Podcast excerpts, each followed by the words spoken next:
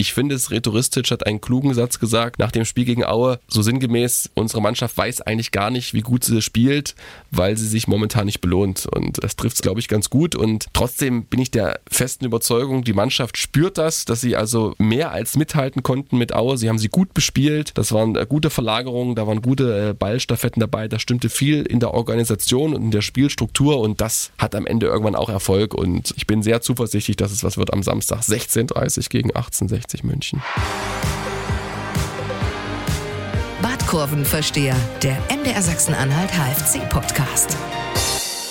Nach einer Woche Pause sind wir wieder zurück mit dem Badkurvenversteher, dem MDR-Podcast über den HFC. Mit mir, Marius Rudolf, und gut erholt nach einem kurzen Urlaub. Hoffentlich ist auch Stefan Weidling wieder da. Hallo Stefan. Ich grüße dich. Bist du gut erholt? Ja, ich bin gut erholt. Ähm, bin eigentlich immer erholt. Okay. Dann legt man direkt los. Der HFC hat seine Auswärtsschwäche überwunden, hätte ich fast gesagt. Mhm. Also hätte man zumindest denken können, nach dem 3 zu 0 im Landespokal in Sangerhausen. Stimmt. In der dritten Liga bleibt es aber dabei, zu Hause hui, auswärts, naja, nicht unbedingt fui, aber auch nicht so richtig hui, wenn du verstehst, was ich meine. Ja, ich verstehe, was du meinst. Also die Zahlen sind brutal. Also wenn man sich äh, die Zahlen anschaut, irgendjemand, der die Spiele nicht gesehen hat und sieht, warte mal, drei Auswärtsspiele, null Punkte, zehn Gegentore, da denkst du doch eigentlich, warum verlassen die eigentlich noch das HFC-Gelände? Eigentlich sinnlos, aber es ist wie so oft im Leben, die Wahrheit ist komplex und facettenreich und wenn wir ehrlich sind, haben sie sich ja gesteigert, was die Auswärtspartien anbelangt. Ingolstadt schlecht, das 1 zu 4. Mhm. Mannheim viel Gutes, bis auf diese acht Minuten, als sie drei Gegentore kassiert haben.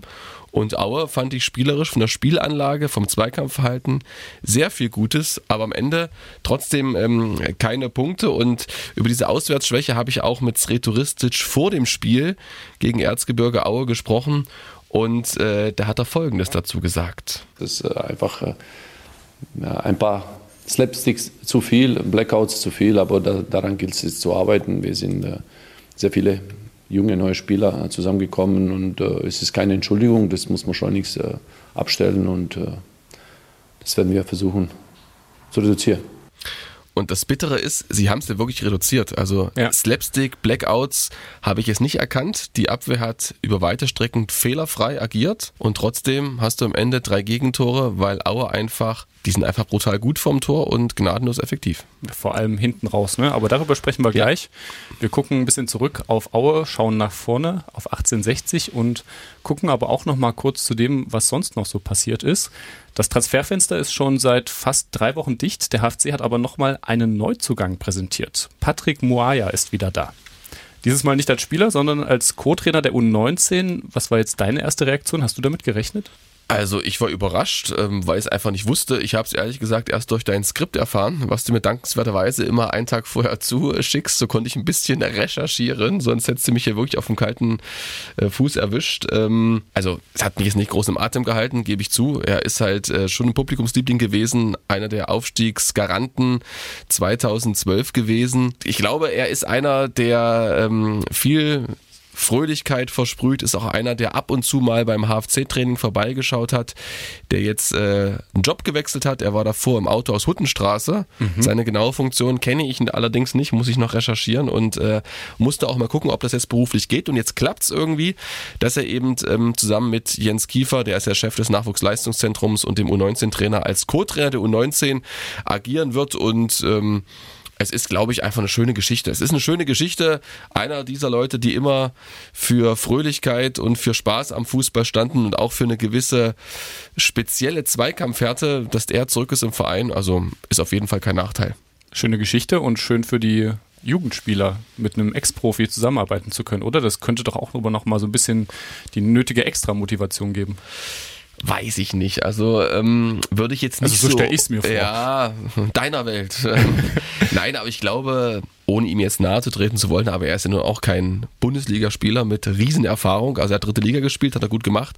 Aber da müsste man die Profis selber fragen. Also Lukas Harlang ähm, ist ja einer, der sozusagen aus dem HFC-Nachwuchs heraus gekommen ist, genau wie Luca Bendel, aktuell dritter Torwart, oder auch Jonas Marx, der ist ja ausgeliehen an den Tabellenführer der Regionalliga Greifswald, wenn sie es noch sind, zumindest waren es am Samstag, äh, vier mhm. Kurzeinsätze bislang. Es ist natürlich immer gut, wenn jemand Erfahrung hat, ähm, nicht nur einfach so ein Trainer ist, der selber nur, keine Ahnung, äh, in der achten Liga gekickt hat und dann nichts mehr mit dem Ball zu tun hatte. Und deshalb ist das auf jeden Fall gut. Ob es extra Motivation ist, weiß ich nicht, müssen wir fragen. Ich denke, es schindet auch immer so ein bisschen Eindruck. Aber mal gucken. Ja, mal gucken.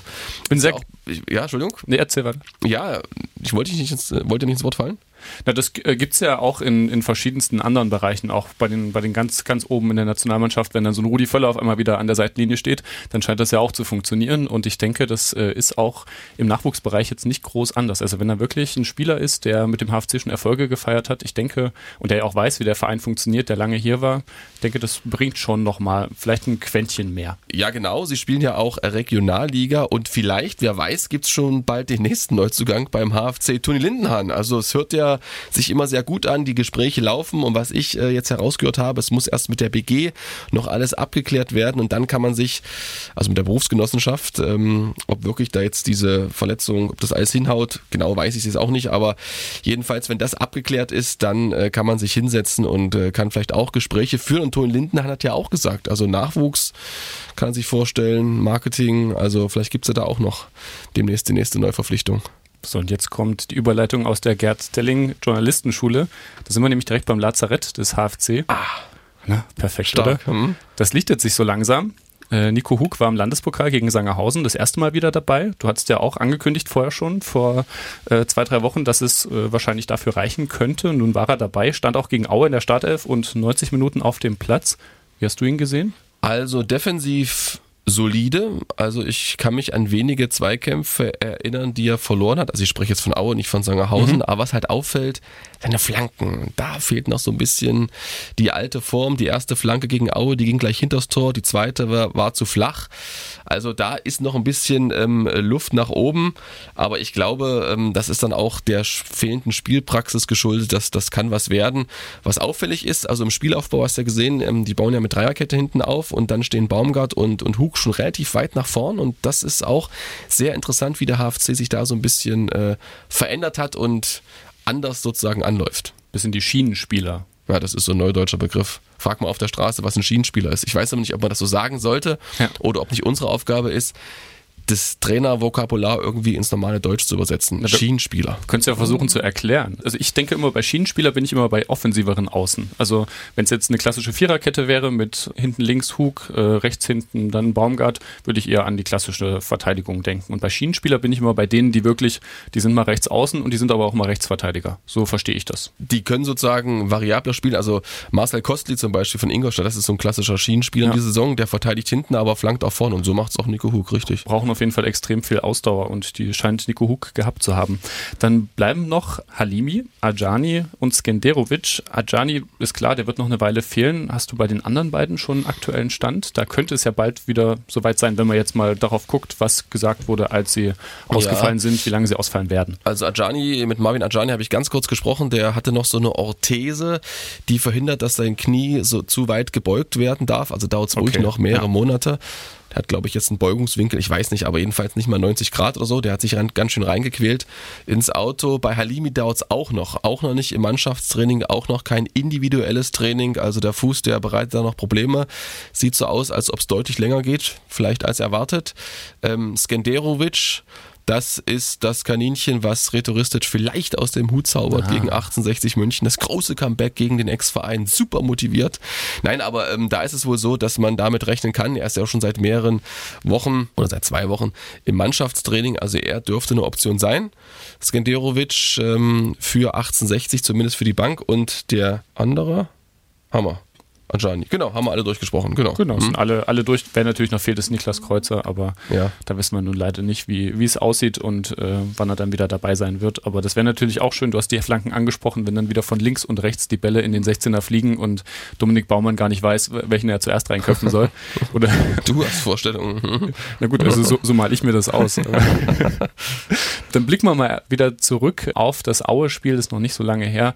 Am Sonntag, ja, am Ende leider 1 zu 3 ausgegangen. Es ging aber erstmal ganz gut los für den HFC. Ähnlich wie zur Saisoneröffnung, das 1 zu 0 entstanden, weil der HFC wieder früh draufgegangen ist. Das scheint gerade so ein bisschen die neue Marschroute zu sein. Also zumindest sehe ich das seit ein paar Spielen, dass der HFC deutlich aggressiver ist. Du auch? Sehe ich äh, ähnlich, also gut beobachtet, äh, Marius. Also ich finde, Gerade in der Anfangsphase gegen Aue war das sehr gut zu sehen. Ich glaube, es war die sechste Minute. Ähnliche Situation wie beim 1-0. Martin Mennel will flach hinten aufbauen. Halle steht, habe ich nachgezählt, beim Standbild mit sieben Spielern in oder am Strafraum. Sie erobern den Ball.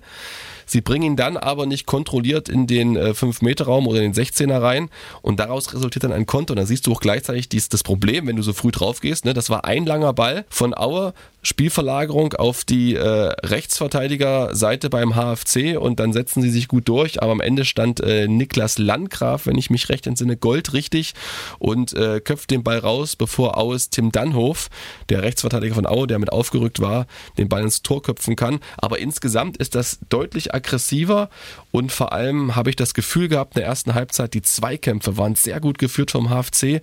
Da haben sie Aue wenig Entfaltungsmöglichkeiten gelassen. Die hatten kaum Zeit, Entscheidungen zu treffen. Und ähm, in manchen Standbildern hat man auch gut gesehen, es war so ein, so ein Fünfer-Pressing-Bollwerk, so will ich es mal beschreiben. Also vorne Crestweight und äh, Baumann und dahinter äh, Geirit, Denis und Wolf. Ähm, Wolf und Crestweight haben immer mal die Position getauscht und so, aber es war so eine Zweierreihe, die angelaufen ist und danach eine Dreierreihe. Und äh, beim Gegentor aus Sicht von Auer oder beim 1-0 für Halle war es auch sehr gut zu sehen. Klar, da ist Glück dabei. Martin Mennel, der muss natürlich besser spielen, aber weil natürlich Wolf so weit vorne steht, kann den Ball erobern und weil auch Baumann so weit vorne steht, kann er das Ding reinmachen. Ne? Also es wurde am Ende belohnt, dass ja. man eben so aufgerückt ist, beziehungsweise so weit vorn verteidigt hat. Also ich finde ja immer das Wort äh, Pressen auch so ein bisschen ausgenuddelt, einfach weit vorn verteidigt und das hat sich am Ende ähm, gelohnt. In der zweiten Halbzeit allerdings hat man diese Formation nicht mehr so oft gesehen. Da hat sich Aue besser spielerisch hinten befreit, weil bei Halle natürlich auch so ein bisschen die Kraft gefehlt hat, glaube ich, so zum Ende hin und das ist extrem anstrengend, glaube ich, im Kopf, dieses Anlaufverhalten, dass du genau weißt, okay, wenn Baumann jetzt nach vorne geht, drückt Wolfs in der Position nach, das kann man jetzt irgendwie schwer im Radio beschreiben, aber das ist ein System dahinter und das aufrecht zu erhalten über die ganze Zeit ist schwierig. Insgesamt haben sie es aber in der ersten Halbzeit sehr gut gemacht, eine gute Balance zwischen aggressivem Anlaufen und dann auch wieder mal kompakt hinterm Ball stehen, haben sie es aber sehr schwer gemacht, eigentlich keine Chance zugelassen. Ja. Außer von Sean Seitz so ein bisschen was. Kostet natürlich auch sehr, sehr viele Kräfte. Du hast es gerade schon angesprochen. Und das ist dann vielleicht auch wirklich dieses Indiz dafür, okay, ab der 60. lief es dann ja leider nicht mehr so gut. Ähm, da war dann, waren dann die Abstände zum Gegner vielleicht ein bisschen zu groß oder naja, waren zu groß. Wir können ja ganz genau reingehen. Also es war so beim, äh, beim zweiten Gegentor, habe ich mir nochmal ganz genau angeschaut. Ähm, das hätte man verhindern können, wenn man so früh angelaufen wäre. Kansa kann diesen Chipball hinter die rechte Abwehrseite spielen. Beim HFC, dann kommt die Hereingabe, dann steht auf einmal Tom Baumgart zentral als Rechtsverteidiger, musste ja. ja einrücken und der köpft den Ball zu Schwirten. Der macht es natürlich richtig geil. Das ist dann halt diese individuelle Klasse und Qualität von Auer. Aber hätte man, aber das ist natürlich jetzt Wunschdenken, hätte man natürlich vorher, sage ich mal, den Spielaufbau, auch Stefaniak, der wurde überhaupt nicht angelaufen und dann spielt er hinten rum, dann kommt der geile Ball von Kansa. Manchmal schwer zu verteidigen, aber du, Aue stand viel weiter in der eigenen Hälfte Richtung Mittellinie, bevor der HFC Druck ausgeübt hat, aber das ist halt über 90 Minuten so nicht aufrechtzuerhalten. Beide Tore ja eigentlich, die ersten beiden zumindest ja schon doch ganz gut vermeidbar, zumindest in der Entstehung. Na, ich habe mir auch nochmal die Ecke angeguckt, wenn wir jetzt dabei sind. Also die Ecke ist erstmal gut, also die Ecke, die zum Ausgleich geführt hat, ja. das ist erstmal gut geblockt gewesen, aber die Ecke an sich, also hast du ja auch schon im Vorgespräch gesagt, ähm, Meuer kommt da relativ frei zum Schuss und wenn du siehst, dass Geiret so ein bisschen zögerlich nach hinten rausrückt, zwar ähnlich wie beim Lofolomotor, ne, das war eine gute Ecke, ähm, da steht er im Rückraum sozusagen, der Meuer, und äh, lässt sich so nach hinten fallen, so zwei, drei Meter und da muss natürlich ein bisschen mehr, das rhetoristisch würde ich jetzt sagen, Herr Waldling, ähm, mit Chips auf der Couch und äh, mit drei Slomos alles kein Problem. Aber in Echtzeit natürlich nicht. Und das trotzdem bleibe ich dabei, es wäre verhinderbar gewesen, ähm, auch wenn äh, es rhetoristisch natürlich recht hat, wenn er sagt, das ist immer ganz leicht, so von oben, ganz entspannt da mit drei Zeitlupen hier da rausrücken können und so. Im Spiel nach 60, 70 Minuten, wo die einfach schon Kräfte fehlen, ja. ist es einfach schwer. Natürlich waren es dann am Ende auch so, ja, zwei Sonntagsschüsse könnte man es mhm. auch nennen, also zwei sehr gute Abschlüsse, ja. die am Ende zu den Toren geführt haben, aber trotzdem so in der Entstehung Entstehung, wenn man da manchmal noch ein bisschen näher dran gewesen wäre, dann könnte ich mir gut vorstellen, dass der HFC noch länger äh, mit 1 zu 0 geführt hätte. Wir hatten es gesagt, Dominik Baumann das Tor gemacht, jetzt jetzt schon nach sechs Spielen vier Tore geschossen, damit aktuell sogar Top-Torjäger, jetzt nicht ganz alleine, aber steht auf jeden Fall an der Spitze der Torjägerliste in der dritten Liga, erfüllt bisher komplett die Erwartungen, die in ihn gesetzt wurden, oder? Meinst du? Ist das, ist das, ist das zu, äh, zu forsch formuliert? Nein, nein, nein, nein, die wollte ich nur kurz äh, ein bisschen locken. Ich glaube, ähm, das ist eine tolle Quote wenn wir hochrechnen, sechs Spiele, sechs mal sechs, ähm, 6 mal 4, 24 Tore macht das. Plus zwei Extraspiele. Also eigentlich 25 Tore, darauf läuft das hinaus. Wäre sensationell, gewinnt er garantiert ähm, ja. die Torjägerkanone. Nein, was auffällt, er ist auch sehr effektiv. Also er verschleudert kaum hochprozentige Chancen. Also diese erste Möglichkeit, die er hatte gegen Aue, das war jetzt keine hundertprozentige, da rauscht der Ball knapp am rechten Pfosten vorbei, aber insgesamt sehr effektiv und ich glaube, das bereitet auch den Gegnern immer Kopfzerbrechen. Die konzentrieren sich dann vielleicht auch mehr auf Baumann und äh, dadurch ergeben sich vielleicht Möglichkeiten, wenn man das taktisch irgendwie cool anstellt, dass andere Spieler dadurch ein bisschen mehr in Szene gesetzt werden können, weil sich halt die Abwehr auf Dominik Baumann konzentriert. Die wissen ganz genau, 5 Meter Raum, das ist Baumann-Gebiet. Also wenn da ein Abpraller kommt, Baumann ist da, der lässt da nichts liegen und knallt die Dinger rein, das Selbstvertrauen steigt und Deshalb können wir auch unsere Erwartungen so hochschrauben, oder? Also 6 mal 4, 24 Tore. Zwei, zwei, zwei, zwei Spiele am Ende, die 37., 38. Spieltag, die hat er frei ja. als Freischuss. Genau, mhm. wir, haben, wir haben das letzte Mal schon drüber gesprochen, über Prognosen, die wir am Ende der Hinrunde oder am Ende der Saison dann nochmal bewerten wollen. Ich schreibe die mit auf. Bin mal gespannt, ob es passt. Und lass, mir eine, lass mich noch eine Sache sagen, ganz kurz, äh, bevor wir weitergehen.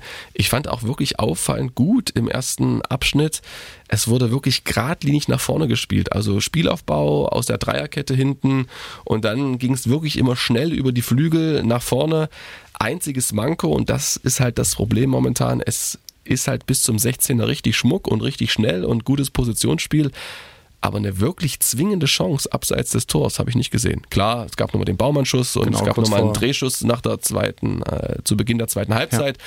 Aber es ist auswärts, was anderes, aber es ist nicht so gewesen, dass wir jetzt gesagt haben, mein Gott, haben die Chancen verschleudert. Also dafür waren sie eigentlich sehr effektiv, der HFC. Ja, Thema Effizienz. Aue, auch das dritte Tor, dann einfach noch mit diesem Konter wirklich in der letzten Minute der Nachspielzeit dann auch noch ganz effizient mhm. gemacht. War auch nicht so schwer, war ja keiner mehr da, der verteidigen konnte, aber gut rausgespielt, gut rausgeköpft nach der Ecke. Dann ist ein Auer Spieler auf der rechten Außenbahn ähm, einfach schneller am Ball und dann bumm, schnell umgeschaltet und Feierabend für den HFC. Kurz vorher gab es noch zwei Situationen. Niedfeld einmal beinahe angeschossen, also wurde angeschossen, angeschossen genau, und damit ja. beinahe getroffen. Mhm. Da war Mennel dann wieder da, hat er seinen Patzer so ein bisschen wieder gut mhm. gemacht vom Anfang. Ping-Pong-Tor wäre das gewesen. Mhm. Und dann gab es mal wieder den Hasenhüttel, der im 16er äh, angegangen wird von Stefaniak, gibt aber keinen Elfmeter, aber ich glaube auch unstrittig, das war keiner angegangen. Also ich habe es mir wirklich Frame für Frame angeschaut. Also Hasenhüttel ist im Strafraum zuerst mit der Fußspitze am Ball und geht dann mit seinem ganzen Körper rein. Und ich glaube, dass er einfach Stefaniak, so sah es zumindest in der Zeitlupe aus, umrauscht. Der dreht sich sogar weg. Also Stefaniak blockt da nicht mit seinem Körper, sondern Hasenhüttel rauscht ihn einfach um und deshalb ist es kein Elfmeter. Dann bleibt man dabei. Der HFC zeigt ein gutes Auswärtsspiel, kann am Ende aber wieder keine Punkte mitnehmen. Woran liegt's? Einfach Pech oder hat sich da schon was in den Köpfen festgesetzt? Das dritte Auswärtsspiel ohne Sieg in der dritten Liga. In die Köpfe kann ich nicht reingucken, glaube ich nicht. Also dafür waren sie frisch von Anfang an, als ob es nie Auswärtsniederlagen gegeben hätte. So mhm. sind sie gestartet in das Spiel. Das kam mir jetzt nicht so vor. Ja, es ist natürlich das Stichwort Qualität. Also Aue bringt zwei Spieler und die treffen und der Schwirten hat davor auch schon mal so ein Tor erzielt und der Meuer auch. Also die sind einfach technisch überragend gut. Ich glaube, der Schwirten kommt ähm, aus einem sehr guten Jahrgang beim ersten FC Köln. Das hat mir mal Matthias Heidrich aus Sportchef erzählt. Die sind mittlerweile alle richtig gut unterwegs in den mhm. Vereinen, dritte, zweite Liga. Die können einfach was richtig gut. Aber ähm, bei Halle, es ist wirklich sehr gut in der Spielanlage. Ich finde auch die, die Zweikämpfe sind entschlossener. Es ist ein klarer Plan erkenntlich zwischen wir greifen vorn an und wir verteidigen mal kompakt. Also da hat Sretouristisch sein Portfolio deutlich erweitert, finde ich jetzt ähm, im Vergleich zum äh, Saisonstart. Ähm, da ist viel Gutes dabei, aber es fehlt einfach an klaren Chancen und ähm, es gibt keinen zweiten Dominik Baumann momentan. Also dem HFC fehlt da noch so ein zweiter, der dann, ja, man sich sicher verlassen ja, kann. Ja, aber es ist vielleicht auch jetzt wieder zu viel reininterpretiert, weil gegen Sandhausen war es sehr gut. Da hat Tuna Denis ein überragendes Spiel gemacht. Der ist ja Topscorer der Liga, vom Spieltag zumindest gewesen. Ein schönes Freistoßtor ja. habe ich auch beobachtet. Äh, letzte Woche, Donnerstag beim Training, da war das Training zu Ende. Da hat er sich nochmal zusammen mit Matthew Meyer dem Neuzugang vom VfL Wolfsburg, zweite Mannschaft, äh, die Bälle zurechtgelegt. Dann hat äh, Roberto Pinto viel zu kleine, haben am Ende festgestellt, Männchen aufgestellt, also diese, wo man den Straßen, den Rasen reinramst, ja. ja die, sind eigentlich nur, nee, die sind eigentlich nur 1,70 hoch und ja. äh, deshalb konnte er wahrscheinlich, haben sie ein bisschen gefrostet, tun der Denis da im Training, wo ich hatte ein Freistoß nach dem anderen reingeballert und es hat gerumst da im Gebälk. Ähm, Schulze, der Ersatztorhüter, stand drin, der kam da überhaupt nicht ran. Auch die Matthew Meyer Freistöße waren nicht schlecht. Ja. Und da haben wir ein bisschen philosophiert und äh, haben festgestellt, der HFC bräuchte solche, wie heißen die eigentlich diese Männchen? Du kennst diese gelben Männchen, die man reinsteckt im Prinzip als ähm, ich habe da den, den, Synonym den für einen Terminus technicus habe ich da auch nicht Ja. parat, äh, aber die ich weiß natürlich eigentlich sofort, was du meinst. Die ja. müssten eigentlich hochspringen sozusagen. Gibt es, glaube ich, sogar auch. Ja. Aber das ist dann wahrscheinlich auch ein bisschen teurer und eher bei Top-Vereinen zu finden aus der ersten Bundesliga oder aus anderen ja. Ich glaube, oder, oder, bei. Vereinen, oder bei Vereinen, die relativ viel Geld für Stehplatzkarten nehmen. Die müssten eigentlich was übrig haben für sowas. Ah, kommen wir zum nächsten Thema. Die Fans des HFC haben sich da ein bisschen äh, drüber echauffiert, dass im Stadion von Erzgebirge Aue die Stehplatztickets im Auswärtsblock jetzt ein ganzes Stück teurer geworden sind. Also das muss man wirklich so sagen. Vorher 14 Euro, jetzt 18 Euro zumindest an der Kasse dann direkt dort. Wie hast du das mitbekommen? Auch durch dein Skript, dankenswerterweise. Also nee, wirklich. Also, äh, Ja. und ich muss sagen, das ist natürlich, geht gar nicht. Also da haben sie völlig die Realität verloren in Aue. Also ich meine, Stehplatz 18 Euro, Freunde, ihr seid in der dritten Liga. Es, das Geld sitzt nicht so locker bei allen Leuten wie bei den äh, Angestellten beim FC Erzgebirge Aue und das ist absolut das falsche Zeichen und ich fand die Aktion sehr kreativ. Das war ja auch mit so einem mit so einem Reim vom HFC irgendwie mit Goldtalern und so. Ne? Ich kann den krieg den nicht mehr zusammen, aber der war gut der Reim. Ja, es Komm, ging auch, den raus, den müssen wir nochmal raussuchen. Den ne? müssen wir nochmal raus. Warte, Das sind alle ja- verlinkt hier. Du hast ja sozusagen gleich den Link in das Skript mit reingeschickt. Und deshalb brauche ich da nur draufklicken. Das ist äh, moderne Technik. Also, der war, wahre Kumpel hätten die Preise gedrückt. Nun werdet ihr mit Gold beglückt. Und dann warfen die Anhänger Süßigkeiten in Form von Goldtalern in den Innenraum.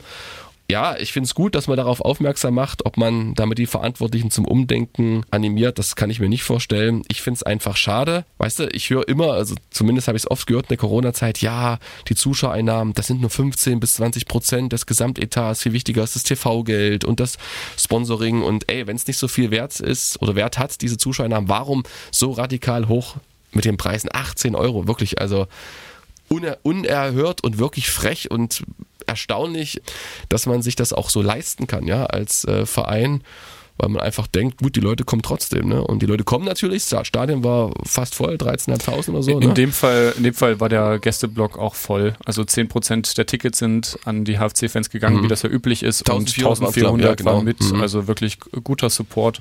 Alle Mann mit hingekommen und Weißt du, was Ja. ist das für ein Signal? Was ist, da könnte ich mich wirklich aufregen. Was ist das für ein Signal? Wenn sie es 1 Euro teurer machen, okay, aber doch nicht 4 Euro, weißt du? Ich finde es auch enorm. Ich muss auch sagen, für, für 18 Euro war ich auch schon in der Bundesliga im, im Gästeblock, im Stehblock. Ehrlich? Ja. Wann war das? Letzte Saison Wo? in Leipzig. Ach so, okay. Für Das 18 war, Euro. Genau, da bin ich mit einem Freund, der ist Union Berlin-Fan und der hat mich mitgenommen. Mhm. Und da waren wir für, oder waren, es waren vielleicht 19 Euro, aber es war Ah, nicht viel okay. mehr. Okay, das ist eine ganz andere Geschichte. Nee, aber, aber das es ist ist wirklich, ne, es ist ein Vergleich, den man ziehen Ja, kann. und vor allem, es muss doch belohnt werden, weißt du? Die Leute nehmen die Fahrt auf sich, das sind Fahrtkosten, die essen da eine Wurst oder was weiß ich was, die lassen da noch richtig Geld und die so auszusaugen, so hemmungslos, also das, das geht gar nicht. Ja, und dafür ein echt kreativer Protest, der keinem Ja. Mhm. wehtut, wo der Verein am Ende keine Strafen für zahlen muss. Hoffentlich. Gehen wir nicht Nein. davon aus, dass da Leute wie bei den Pyros die Pyros zählen Nein. und jetzt dann die, die Goldtaler zählen ja, und dann muss, Vielleicht war wirklich ein echter dabei, weißt du ja nicht. das kann sein, hat also quasi der FC Erzgebirge Aue sogar noch Plus gemacht am Ende. noch mehr Plus. Na gut, wir haben unsere Meinung geäußert. Es war ein besonderes Spiel für Tom Baumgart. Den hattest du vor dem Spiel noch getroffen, da hat Ja. er das auch gesagt. Und Tom Baumgart ist in dieser Saison besonders aufgefallen dadurch, dass er schon drei Kopfballtore gemacht hat. Und warum er das so gut kann, das hat er dir auch verraten im Interview. Ja, das ist Training von klein auf. Also da gab es eine spezielle Trainingsmethode mit dem Kopfballpendel, wo ein Ball an einer Schnur hängt und der dann an der Stange oben befestigt wird und dann wie so ein Uhrpendel geschwungen wird und dann geht man da halt mit dem Kopf ganz normal zum Kopfball hin und ich denke, damit lernt man schon ganz gut die Grundtechnik. Und ja, das ist natürlich jetzt immer noch so gut klappt, freut mich natürlich umso mehr. Ähm, ja, was äh, vor allem auffällig ist, es war immer eine Ecke von links und er äh, köpft den Ball aus dem halbrechten Feld äh, Richtung äh, linken Pfosten aus seiner Sicht und er geht immer rein. Also es war gegen, gegen Essen so, gegen Mannheim so und dann auch im Landespokal gegen Sangerhausen. Und mit diesem Kopfballpendel, ich hätte es gerne den Zuschauern gezeigt. Ich habe überall rumgefragt, aber keiner hat so ein Kopfballpendel. Sonst hätte er es auch gerne nochmal gezeigt. Aber das, das, das heben wir uns noch auf, wenn er nochmal trifft, dann, oder zumindest noch zweimal trifft, ein entscheidenden Tor, dann muss dieses Kopfballpendel her. Und äh, nee, ist einfach eine nette Geschichte und äh, ich glaube schon, dass das natürlich jetzt nicht ausschlaggebend war für die Tore. Du brauchst auch einen guten Flankengeber, aber ähm, du kriegst einfach ein Gefühl. Weißt du, ich habe früher als Kind immer ich habe nie Badminton gelernt oder so, war nie in einem Verein. Ich habe immer bei meinen Großeltern auf die Scheunenwand äh, mit so einem alten Holzschläger und so einem Softball immer Squash gespielt Ja. und dann konnte ich irgendwann richtig gut Tennis und äh, Badminton einfach nur so, wo ich es immer nur so dagegen gedroschen habe. Und ähm, bin sogar 2019 MDR Sport im Osten Badminton-Sieger geworden. Also es hat was gebracht, wie viele haben mitgemacht? die ganze Redaktion. Die ganze Redaktion. Nur? Das sind 200, 300 Leute. so, beim MDR. Nur nur Sportredaktion. Nur eine Sportredaktion. Na gut, das äh, nehmen wir so hin. Da wollen wir jetzt nicht weiter recherchieren, ob das alles so, sei, ob das alles so richtig Aber der ist. Pokal stimmt. Nee, ist natürlich viel weniger Mitarbeiter, ist klar. Hm. Aber das Kopfballpendel erinnert mich immer an Hermann Gerland. Der hat das auch immer noch ausgepackt, auch noch Wirklich? zu seinen Bayern-Zeiten. Ja, ja. Den hätte ich anrufen Auch müssen. Jamal Musiala hat auch noch am Kopfballpendel gelernt. Kann Mhm. ich mich noch erinnern. Ist noch gar nicht so lange her, war auch mal äh, Thema, dass Ah. äh, da die Spieler auch immer noch mit, mit ausgebildet werden. Also es hat äh, seinen Sinn. Allerdings gerade Tom Baumgart nicht in der ja, relativ offensiven Mittelfeldposition, aus der man ihn normalerweise kennt im Einsatz beim HFC, sondern notgedrungen. Wir haben erst drüber gesprochen, Ajani, Kreuzer, beide fallen länger aus. Deshalb braucht es einen Rechtsverteidiger und das ist im Moment Tom Baumgart. Wie siehst du ihn auf der Position? Eher Notlösung oder guter Kniff von Sreto Ristic? Schon ein guter Kniff, also hat es auch ordentlich gemacht. Wurde, glaube ich, einmal überlaufen oder so, aber sonst ähm, ist das solide, was er hinten abreißt und schaltet sich vor allem oder hat sich vor allem im ersten Durchgang offensiv viel mit eingeschaltet, war hoch aufgerückt, hatte ein, zwei Flanken, die waren jetzt nicht ganz so präzise, kann er, glaube ich, auch noch besser. Ja, also ich glaube, es ist nicht äh, Lukas Harlang, der ja auch rechts verteidigen kann, um Lichtjahre enteilt, aber er hat halt diese Spur mehr Torgefahr, natürlich deutlich mehr Erfahrung und das rechtfertigt, glaube ich, gerade seinen Einsatz. Aber er muss dranbleiben auf der Position, weil Lukas Harlang nicht weit weg ist, glaube ich. Sehe ich auch so. Es haben sich auch einige gewundert, dass Lukas Halank jetzt äh, zuletzt dann nicht mehr die Chance bekommen hat. Ja, ist ein junger Spieler und manchmal macht man den ja noch umso heißer, wenn man ihn mal so ein, zwei Spiele schmoren lässt und äh, dann gibt's vielleicht noch ein paar Prozente mehr im Training. Also da vertraue ich auf äh, Sretoristics Erfahrung, die hat er genug und er wird schon wissen, was er macht. Davon gehen wir aus. Trotzdem bleibt es dabei, der HFC kann in Aue nicht gewinnen. Seit 1978 nicht. Hattest du das parat? Ja, das habe ich äh, tatsächlich gelesen, ähm, hat aber zum Beispiel auch Sretoristisch nicht interessiert, dass Natürlich er zwei nicht, Jahre ja. alt war, als zuletzt der HFC durch ein Tor von dieser Strotzenjak in Aue gewonnen hatte. Die haben natürlich auch eine Zeit lang in unterschiedlichen Ligen gespielt. Sind immer so schöne Statistiken, aber den Spielern ist das wirklich schnurzpieps egal. Ich habe auch nochmal gefragt, ob das extra Motivation ist. Ist egal. Ist völlig egal. Verstehe ich total. Trotzdem Aue wahrscheinlich schon einer der Kandidaten für den Aufstieg mal wieder. Ich finde ja, in der dritten Liga ist dieses Feld von möglichen Aufstiegskandidaten relativ weit gefasst. Ich würde sie unter die ersten acht Mannschaften zählen, weil sie einfach vorne jetzt mehrmals nachgewiesen haben, die Bank ist klasse besetzt. Das war, glaube ich, das fünfte Joker-Tor. Dann drehen sie ständig Spiele, dann schießen sie Tore kurz vor Schluss. Also da stimmt auch die Power und ähm, die Moral und auch die Qualität. Also defensiv haben sie ja auch nicht viel zugelassen gegen den HFC, ist eine Top-Mannschaft und äh, wird lange, weil sie jetzt im Flow sind, äh, oben mitspielen, glaube ich schon. Okay, jetzt wissen wir, wo Erzgebirge Aue am Ende der Saison stehen wird, zwischen 1 und 8. Wo steht der HFC nach dem Ende der Saison? Gesichertes Mittelfeld. Ähm, da habe ich jetzt wirklich Also knapp ähm, dahinter. knapp dahinter, ja. Also Range ist für mich so 9 bis äh, 13. Das ist die Range, wo ich aktuell den äh, HFC sehe. Natürlich immer mit ein bisschen Optimismus und natürlich fehlen noch Punkte, aber es ist sehr, sehr eng. Ne? Also mit 10 Punkten wären sie, glaube ich, Vierter gewesen, wenn sie gewonnen hätten. Das wäre durchaus realistisch gewesen. Und was einfach positiv stimmt, das haben wir angesprochen, Spielanlage, Spielkultur, Zweikampfverhalten, dieses aggressive Anlaufen, was jetzt schon mehrmals zum Erfolg geführt hat, die Standardstärke, die in dieser Saison neu erblüht ist. Und dem gegenüber stehen halt noch fehlende Konsequenz, äh, den letzten Mann zu finden. Das ist halt so ein bisschen das Problem dann im Strafraum, dass du da eben zu wenig ähm, diese Hochkaräter rausspielst. Zumindest war es im Auswärtsspiel so, gegen Sandhausen war es besser, aber ich bin wirklich ähm, positiv gestimmt. Und spätestens seit Sandhausen ist, glaube ich, auch allen Fans klar, der HFC kann auch aus dem Spiel heraustreffen. Ja, stimmt, das war ja auch so ein Thema. Richtig. Hm? Ein tolles Tor nach der Halbzeit von äh, Tuna Denis. Hm? Ja, und Toller Schuss. Hm? kurz danach noch ein viel schöneres. Ja. Das war dann aber wieder nicht aus dem Spiel heraus. Aber gut, wollen wir jetzt hier unsere Einschätzung nicht kaputt machen. Punkte sammeln. Das nächste oder die nächste Chance hat der HFC am Wochenende am Samstag gegen 1860 München. Die haben ihren Saisonstart, naja, bisschen versemmelt, kann man sagen, oder haben ihn versemmelt.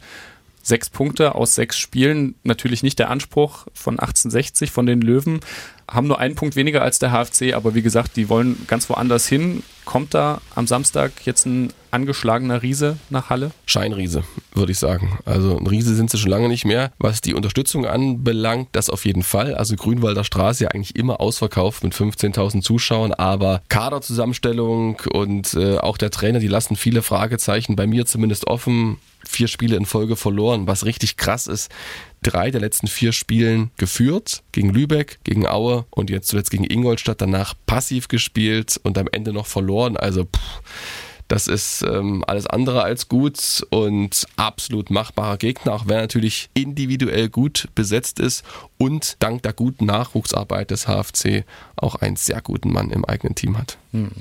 Es wird ein Wiedersehen geben mit Julian Guttau. In Halle geboren, elf Jahre lang im Verein gewesen, fast alle Jugendteams durchlaufen und dann auch mehr als 100 Drittligaspiele für die Profis gemacht. Würde ja, ja irgendwie so ein bisschen ins Bild passen, wenn ausgerechnet der jetzt gegen den HFC dann trifft. Das hatten wir ja diese Saison wirklich schon mehrfach. Im Pokal gegen Fürth zum Beispiel mit äh, Sieb als gebürtiger Hallenser. Mai hat getroffen. Sebastian May sozusagen Baxter als. Ex-Baxter Bahn, stimmt. Also die, die, die Reihe ist schon relativ oh lang. Wir hoffen, sie wird nicht noch Ja, länger. Ausgerechnet wieder. Ich höre schon ausgerechnet, ja, ja. Aber zwei Tore, eine Vorlage. Tolle Bilanz bislang bei 1860 München. Hat das echt gut gemacht. Also einer der besten mit. Aktuell Topscorer. Ja. Sogar. Nee. Ich habe auch nochmal nachgeguckt. Einer hat drei Tore geschossen, glaube ich. Bei Aber- 1860. Äh, Gut, ich habe gestern noch in die Statistik geguckt, da hat er mit, war er mit drei Scorerpunkten äh, Topscorer des, äh, des Teams. Mhm. Okay. Und hat ja wirklich, also bisher auch äh, jedes, jetzt sind wir wieder, jetzt äh, könnt ihr uns wieder beim Googlen zuhören. Ich google nicht. Ich ähm, gucke in der Zeitung nach.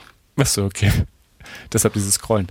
Er hat auf jeden Fall wirklich eine, eine gute Saison bisher gespielt, ist auch dort Stammkraft, also jedes Spiel gemacht bisher und letzte Saison ja eigentlich sogar aufgestiegen. Hast du recht, äh, Freiburg durfte aber nicht aus, aufsteigen. Also, äh, Zwarz hat drei Tore, Guttau zwei, aber Guttau hat noch eine Vorlage, deshalb hat er auch genauso viele Scorerpunkte wie Joel Zwarz. So sieht's nämlich Genau. aus. Deshalb beide Topscorer des Vereins Boah, aktuell. krass, sehr gut. Mhm. Jan Guttau freut sich bestimmt auch mal wieder nach Halle zu kommen. Hat er ja auch nach seinem Weggang zu, zu Freiburg 2 sich ja auch verabschiedet, ganz ordentlich von den Fans. Genau, ich habe ihn noch mal getroffen. Das war beim letzten Spiel des HFC äh, gegen Borussia Mönchengladbach.